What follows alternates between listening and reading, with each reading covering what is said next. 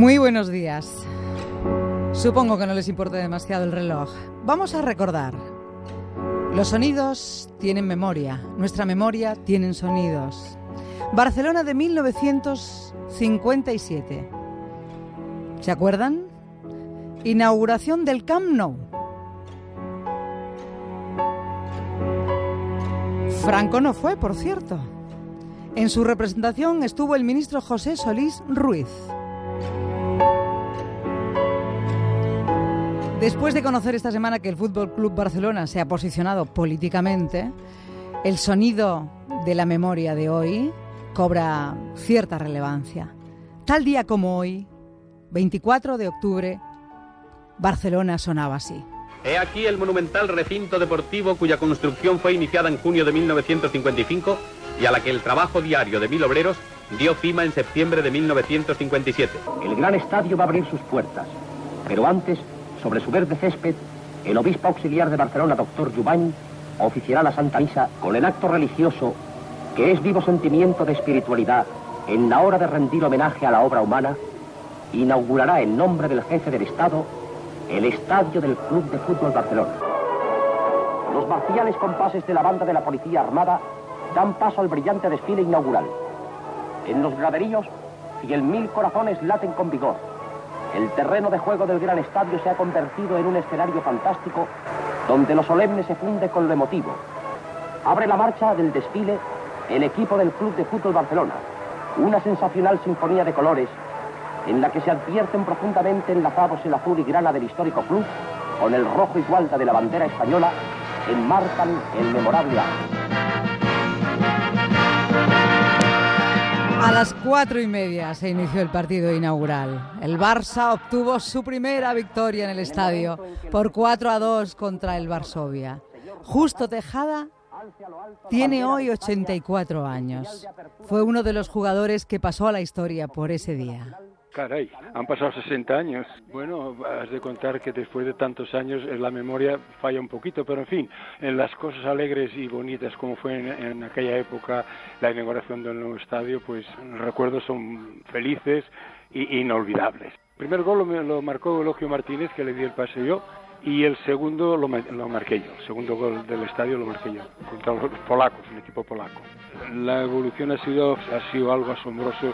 Hoy día se pagan verdaderas fortunas, verdaderas, verdaderas fortunas, que en mi época pues eso no existía. El fútbol ha evolucionado mil por cien. Y ya le digo, gracias pues al empuje que tiene ahora los, chiquitos de, de 4 y 5 años ya llevan con las camisetas de sus equipos preferidos, hay una ilusión y una afición por el fútbol, gracias a la televisión, vuelvo a repetir, enorme. Tengo una fotografía precisamente de la inauguración del estadio y de 25 jugadores creo que nada más quedamos que 5. Eso es la nostalgia que tengo al ver a mis compañeros aquí que somos, estamos todos tan jóvenes y, y que ya vamos faltando por la mayoría.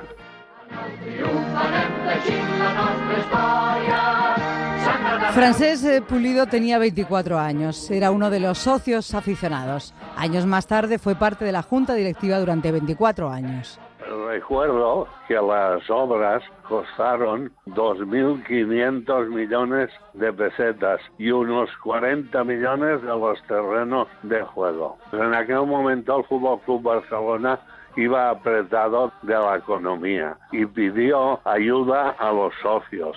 Y esta cantidad la irían deduciendo con el pago de los recibos de cada año. Los tiempos eran muy difíciles después de haber pasado estos 60 años, eh, tanto la política como los gobiernos, eh, el tiempo ha cambiado mucho, precisamente por parte del caudillo. Hoy estamos evidentemente ahora metidos en un río de lo de, de, Cataluña, pero vaya, yo creo que esto se va a solucionar porque es un tema que puede traer consecuencias graves. Fútbol Club Barcelona no lo debían de haber hecho porque el presidente no tiene autorización de los socios para hacer las declaraciones que ha hecho, no las tiene.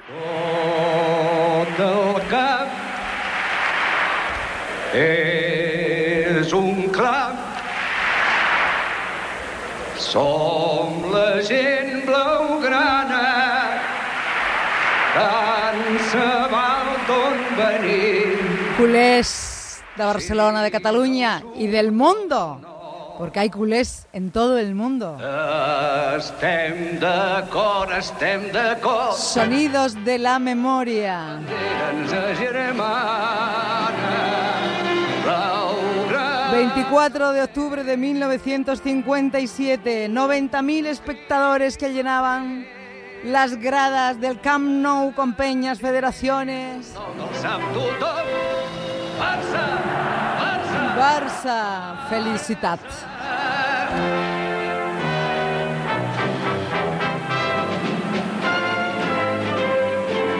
Sabían que en las instalaciones, bueno, los de Cataluña por supuesto, faltaría más, ¿no? Pero estamos también, la radio llega al mundo. En las instalaciones del Camp Nou está el museo del, del club, el museo más visitado de Cataluña. Es fútbol, el fútbol es fútbol. Gols que cridat i s'ha demostrat, s'ha demostrat Otro culé, Serrat, que ha sido uno de los protagonistas de la semana a través de esas palabras que nos llegaron desde Chile, hablando, posicionándose con respecto al referéndum, diciendo que no le parece eh, transparente, no lo apoya, no está, no está de acuerdo. Sí, sí, això això és una sèrie. Quin preu tenen aquests?